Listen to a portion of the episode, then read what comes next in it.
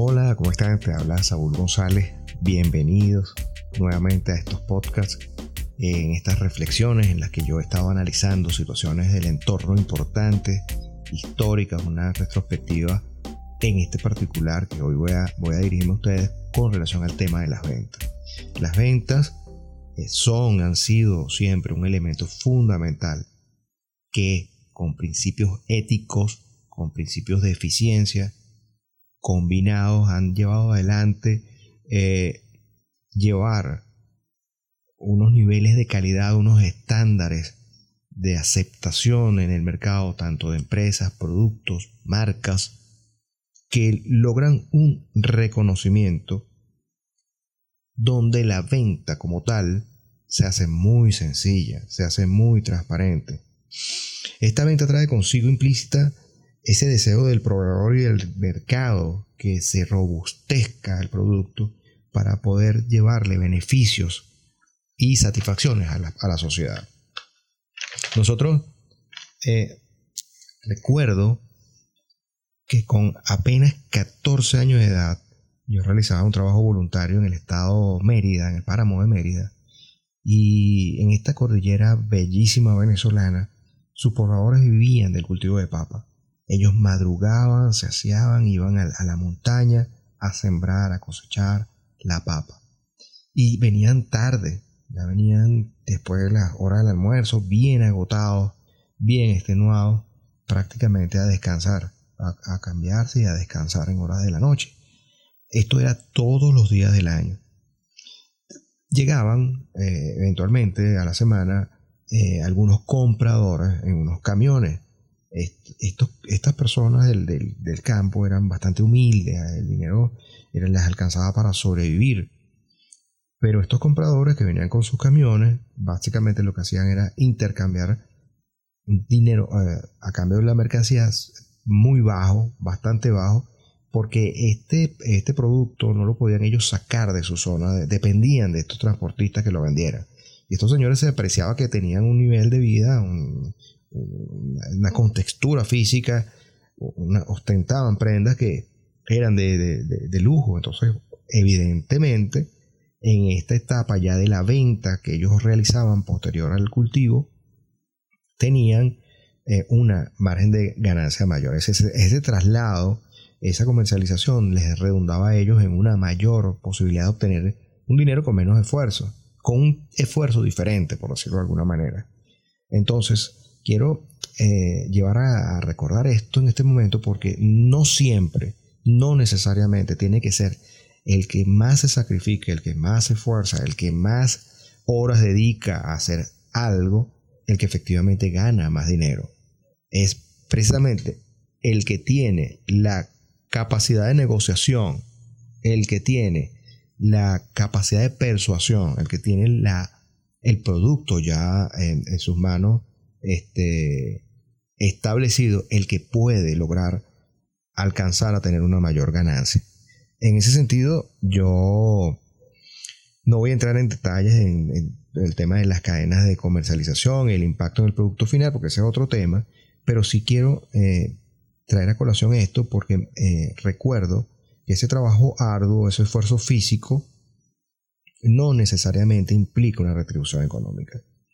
La clave está en el método, en las alianzas, en cómo se pueden establecer para que tu gestión obtenga el valor que merece y tu ganancia pueda compensar ese enorme sacrificio. Hay culturas que desempeñan una influencia importante en el curso de las negociaciones. Mi primer trabajo formal eh, a los 16 años fue como vendedor en una tienda de, zapatos, de calzado, en el centro de la ciudad de Caracas. Allí descubrí que el vendedor se hace impulsando las ventas, perdiendo el miedo, identificando al cliente y estimulándolo para que adquieran el producto que ellos mostraron interés, estableciendo partía con ese prospecto cliente. Gracias a esta temprana experiencia, yo pude más adelante montar mis dos tiendas de ropa, eh, mini tiendas de ropa, que me enseñaron a buscar fidelidad en los clientes para poder llegarle a que constantemente pudieran comprarme. También a los proveedores. no es lo mismo, no es lo mismo ser un vendedor asalariado en una tienda que ser el, autoempleado, que ser el propio propietario de un negocio. Aquí ya yo tendría que tener la fidelidad también del proveedor y que, que él entendiera mi compromiso, mi compromiso como propietario. Es un nivel de compromiso muy distinto al de ser un, un asalariado. Porque ahí tú estás ejecutando tus sueños, estás llevando adelante lo que realmente quieres hacer tus límites no los pones tú, los, los pone el mercado y tienes que romper con una serie de paradigmas y de barreras que, que no creías que existían. ¿no? Con esto el bienestar de la gente eh, se está logrando y el bienestar inclusive del medio ambiente. Esa primera experiencia que les comenté con unos ciudadanos árabes, que fue mi primer trabajo, este, logra que, que tenga eh, conocimiento, que descubra que ellos efectivamente por sus experiencias de guerras que, vivieron, dificultades con el acceso al agua en sus países, eh, por causas naturales, hacían que prácticamente abrieran sus tiendas temprano en la mañana y las cerraran casi en las noches, solo iban a su casa a dormir. Estas experiencias definitivamente para mí marcaron un punto de inflexión importante con el nivel de, compromiso, de, de entrega que ellos tienen y de dedicación que ellos tienen con relación al tema de la venta. Pero hay un punto importante aquí, que los vendedores o las vendedoras eran fundamentalmente venezolanos, porque ese carisma, esa personalidad, esa chispa, ese dinamismo, ese, ese ser salido, ese ser extrovertido, ese trato cordial y empático con el público quedaba a cargo de los vendedores venezolanos. Entonces, estas ventas son parte de un proceso constante de marketing que permite captar la interacción entre el consumidor final, descubrir sus intereses, sus críticas, sus opiniones en el campo o por teléfono. Eh, hoy en día, obviamente, utilizamos las herramientas informáticas para medir sus visualizaciones, la interacción por las redes sociales, los análisis estos estadísticos que, la, que le llaman métrica, en los cuales nosotros medimos y podemos hacer ese cruce de variables para con unas estadísticas poder llegar a una conclusión de cómo mejorar y optimizar esta publicidad, inclusive, inclusive cómo mejorar el producto, alcanzando una madurez del mismo y un mayor fortalecimiento y posicionamiento. Recuerdo que en el año 2004 la licenciada Rosa Belandria, gerente de mercadeo del Banco Bangente, donde yo fui asesor, nos dijo, ustedes los asesores son los ojos y oídos del banco. Para mejorar lo que ustedes como nuestros labios van a poder ofrecer. Esta, esta, esta pequeña expresión se me quedó muy grabada en mi mente porque, porque teníamos eh, muchas expectativas con relación a cómo se, había ese proceso de interacción entre lo del público y lo que ofrecíamos al público, las necesidades de la gente y cómo desde la perspectiva del banco podían ofrecer un producto o servicio de una verdadera calidad. Más allá de que los productos eran eh, una, un reflejo de una experiencia ya realizadas en Bolivia, en Ecuador y en Colombia a nivel de microfinanza. Eh, también tenemos el tema de las televentas que se ha utilizado desde hace muchísimos años, el telemercadeo, que permite interactuar con prospectos interesados para aclararle dudas, profundizar información, también saber a quiénes le estamos llegando. Si esa segmentación que se hizo a través de los ads, a través de, la, de los funnels de venta, realmente estaba bien encaminada, bien orientada. Y si, si es así o, o se, se aproximaba, bueno, terminar de concretar las ventas.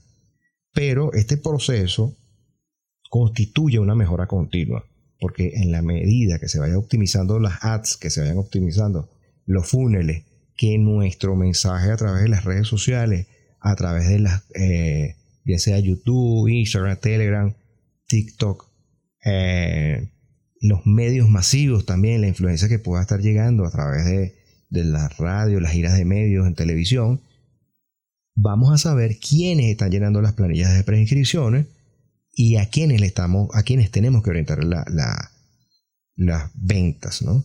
Eh, entonces, de verdad, de verdad, nos encontramos con millones de personas que no conocen nuestros productos, que no conocen nuestros servicios, que no conocen nuestra empresa. Y es esa eficiencia, esa venta, esos centros de contactos directos quienes posicionarán la marca, la empresa y los productos. Sin la venta, ¿qué haríamos? ¿Qué haríamos? ¿Qué seríamos sin la venta? La venta no llega sola. La venta llega por un equipo, por una estrategia. La venta llega por una serie de contactos que día a día se tienen y se tienen que seguir realizando. Eh, espero les haya gustado este podcast. Ha sido uno de los más breves que eh, he hecho, pero básicamente lo que quería el día de hoy era hablarles de las ventas y de la importancia que ellas tienen. Inclusive la vinculación que hay entre las ventas y el crédito. Cuando hablamos de productos que son de alto costo, mejoran el ambiente, mejoran el ecosistema, mejoran tu nivel de vida, elevan tu nivel de vida, evidentemente las ventas y el crédito están de la mano. Pero en este, en este momento mi enfoque principal está en las ventas directas. Muchísimas gracias y nos escuchamos en un próximo podcast.